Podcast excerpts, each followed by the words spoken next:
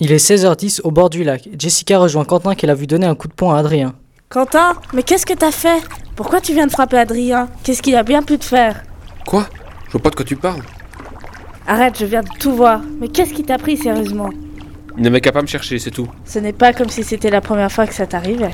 Tu vas pas t'y mettre, toi aussi. C'est pas vrai. T'as beau changer de collège, si tu n'y mets pas du tien, rien ne va changer. Je sais, mais là, c'est différent. Mais bon, ça me dit toujours pas pourquoi tu l'as frappé. Parce qu'il m'a dit qu'il était amoureux de toi. Peut-être Et alors Je ne vois pas le problème. Qu'est-ce que ça peut te faire de toute façon Rien, t'as raison. J'aurais jamais dû faire un truc pareil. Oui, mais si tu t'en fichais vraiment, tu ne l'aurais pas frappé.